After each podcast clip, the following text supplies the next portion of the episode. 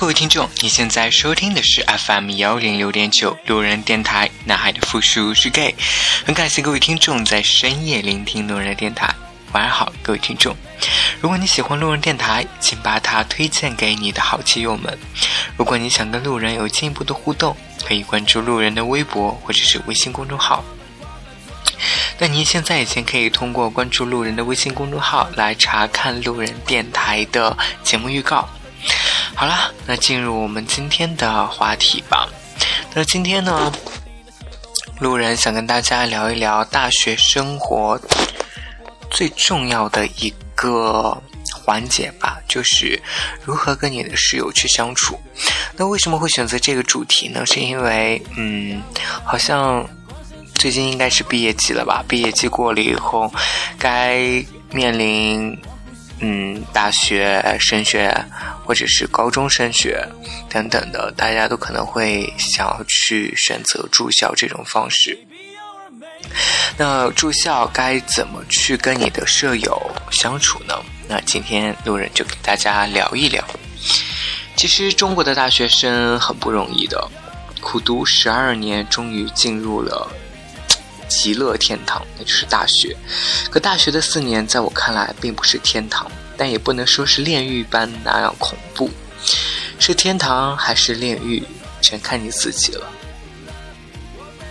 说白了，什么样的人过什么样的日子，好与不好，靠的就是心态。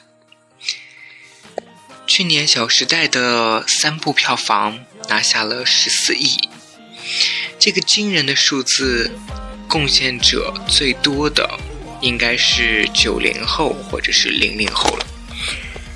那大部分还都是女生，能吸引众多少女甘心情愿的掏钞票。郭敬明必然是抓住了一条重要的原则：你想看什么，我就拍什么；你想要什么，我就给什么。那今天我要说的就是《小时代》成功的一个重要元素——姐妹情。姐妹情又称友情，是花季少女除了爱情之外排名第二的人生关键词。《小时代》里，凌霄、顾里、唐宛如、南湘四姐妹就读于同一个大学不同的学院，住在同一个宿舍的四人，感情好的像蜜里调油。就算偶尔闹分手，最终也一定是握手言欢。可是，大学宿舍里的感情真的像电影般的花好月圆吗？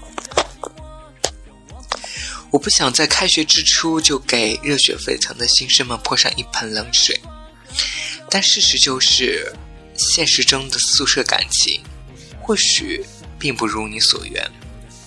俗话说，大学就像月球，远看美丽无限，近看全是坑。首先来说下，为什么你很有可能和室友关系淡薄，甚至极端情况下会出现翻脸？问自己一个问题：交朋友的标准是什么？它会有很多答案，兴趣相同，性格相似，来自同一个学校，也可以说是求学经历相同，家庭背景背景相像，等等等等。但是。大多数人在说交友标准的时候，都不会有必须跟我一个宿舍才能跟我成为好友这样的答案。你很有可能跟室友成为好友，但是你的交友标准并没有必须是同一个宿舍这一条，因为宿舍是随机分配的。你跟随机分配的室友成为了好友，那是运气；如果没能成为好友，也不要觉得烦恼，那只能说明你要结交的朋友不在宿舍而已。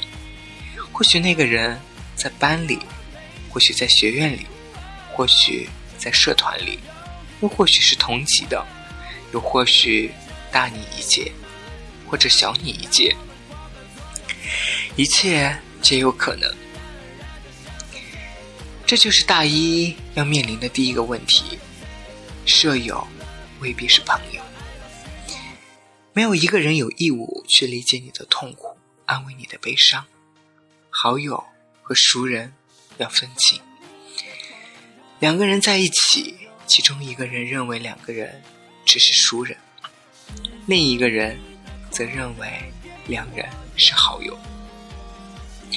那么，认为两人是好友的那个人，就会做就会做出一些另外一个人认为是越界的事情。比如说，一个人看不惯另外一个人整天吃喝玩乐、看韩剧不学习，就批评了几句。你可能想不到，几句话，矛盾的种子就此埋下。每个人都有自己的生活方式，不管是做朋友还是做，都要记住一点。你可以做太阳，发光发热，让别人自己想要去改变自己，但千万不要试图去改变别人。一件事情只要不干扰到你，抱着娱乐精神去看待就好了，干我屁事儿。刚才我说到，如果和室友没有成为好友，也不要觉得烦恼，那只能说明你要结识的朋友不在宿舍而已。或许那个人在班里。许在学院里。好了，那第二个问题就来了：我要结交的朋友在哪儿？网络上曾经有这样一段数据很火：世界人口有六十多亿，一生有八十乘以三百六十五，就等于两万九千两百天，平均每天可以遇到一千个人左右。那么一辈子遇到的人总数？则是两两万九千两百乘以一千，应该是两千九百二十万，而相遇的概率是两千九百二十万除以六十亿，那么得出来的概率是零点零零四八七，也就是说不到十万分之五。而你平安活到八十岁的。大概会认识到三千人左右，那么相识概率则是三千除以六十亿，就等于千万分之五。人活一辈子，又能有几个知心朋友呢？相知的概率应该是用二十除以六十亿，就是十一分之三。说实话，摆出这段数据的目的不是为了恐吓大家，我只想说。相识、相遇、相知的概率本来就是这么低。你要是再整天窝在宿舍里睡觉、打游戏、看韩剧，这个小数点儿就得再往后挪几位。人家找到朋友的概率是十亿分之三，你就很可能是一百亿分之三。当然，只是打个比喻，地球上并没有那么多人。你的室友无法选择，同学无法选择，但至少有一项主动权是抓在你手里的，那就是选择朋友的权利。问题就在于，大多数人意识不到自己拥有这样的权利。他生活的圈子拘泥于班级、宿舍，找不到好朋友的苦闷无处宣泄，最终就变成了没日没夜的待在宿舍里打游戏、看韩剧。聪明的人善于发现，交友的渠道难道只有宿舍和班级吗？学校有多少社团？有多少学院？体育场、健身房、图书馆、自习室，难道就没有人了吗？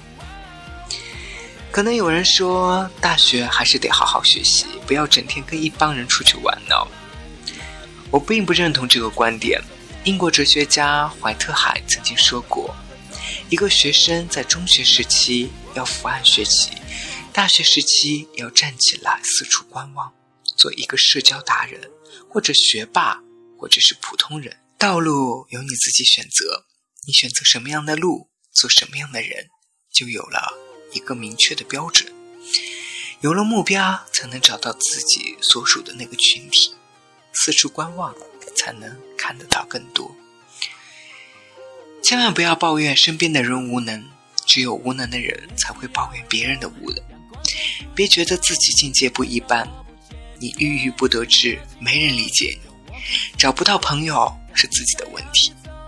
至少在大学阶段的你，不可能像皇帝一样高处不胜寒，因为你压根没有高境界到那么大的本事。